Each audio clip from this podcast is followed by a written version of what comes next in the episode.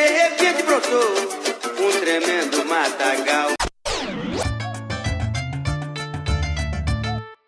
Fala, meu povo! Aqui é o Igor Seco, tudo bem com vocês?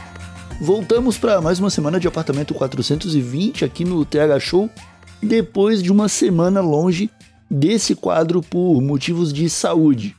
Eu, às vezes, tenho umas aftas, bicho, que chega a ser impossível de falar, e aí não tem jeito.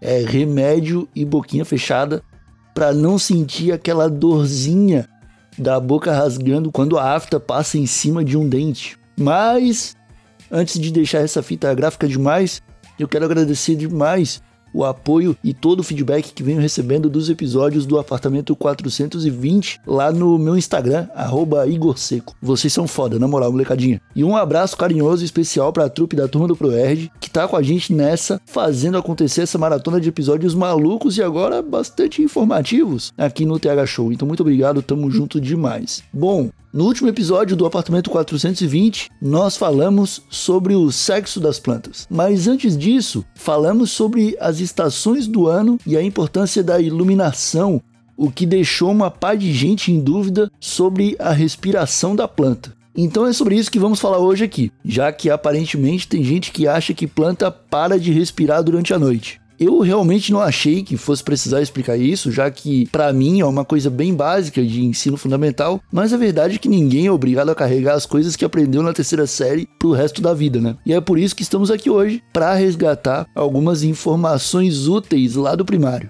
A maconha é uma planta como todas as outras, meus amigos e amigas, e como todas as outras, ela precisa respirar 24 horas. Por isso, as pessoas que desejam plantar maconha dentro de casa precisam ficar atentas quanto à respiração dela, para não acabar sufocando a planta e fazendo ela morrer dessa forma. Mas como que acontece essa respiração? Vamos lá. Durante o dia, ou enquanto as luzes da estufa estão ligadas, a planta realiza a fotossíntese. Ela usa a energia da luz junto com o dióxido de carbono do ar e trabalha nisso para fazer a sua metabolização dos açúcares ali que vão virar matéria que ajuda a planta a crescer e ficar saudável. Nesse processo, ela libera oxigênio no ar. Então ela captura CO2 e libera oxigênio. À noite, o processo é inverso. Ela captura oxigênio no ar e transforma em dióxido de carbono, sempre fazendo um ciclo de troca de ar que vai de baixo para cima. Então ela captura o oxigênio de baixo e joga dióxido de carbono para cima durante a noite. E durante o dia, ela captura dióxido de carbono de baixo e joga oxigênio para cima. É isso que toda planta faz e a maconha como uma planta também faz isso aí.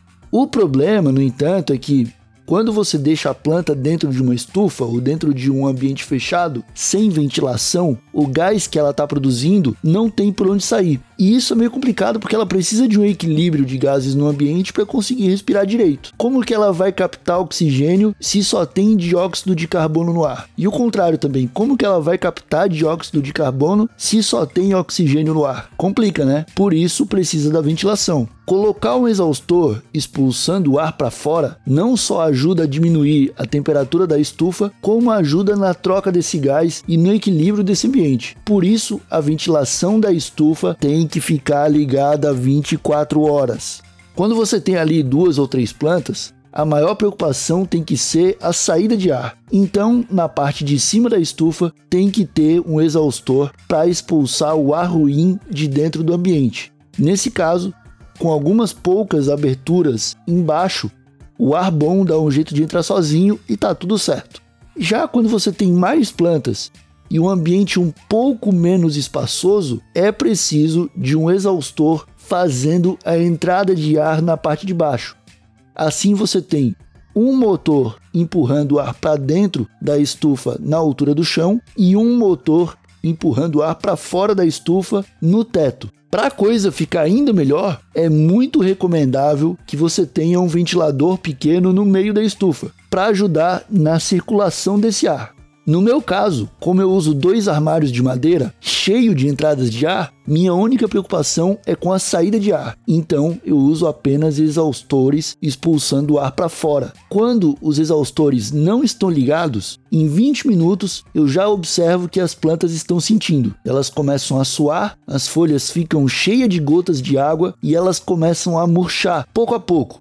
num lento caminho para a morte. Isso pode prejudicar muito a produção da plantinha. Deixa elas estressadas, deixa elas nervosas, afeta as folhas, afeta a produção de flores e tem que ficar esperto para não deixar isso acontecer. Planta respira, bicho, e ela respira 24 horas por dia. Fechou? Então fechou então. Nós voltamos na semana que vem com o apartamento 420 aqui no Terra Show. Muito obrigado a todos que acompanham. Não esqueçam de avaliar o podcast nas plataformas de áudio, deixando cinco estrelinhas aí para nós. E se puder, apoie o projeto no picpay.me barra Show. Qualquer dúvida é só me chamar no Instagram, arroba Igor Seco. Um abraço bem apertadinho para todo mundo. Até a próxima.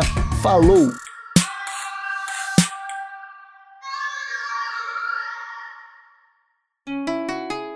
Rádio Hemp.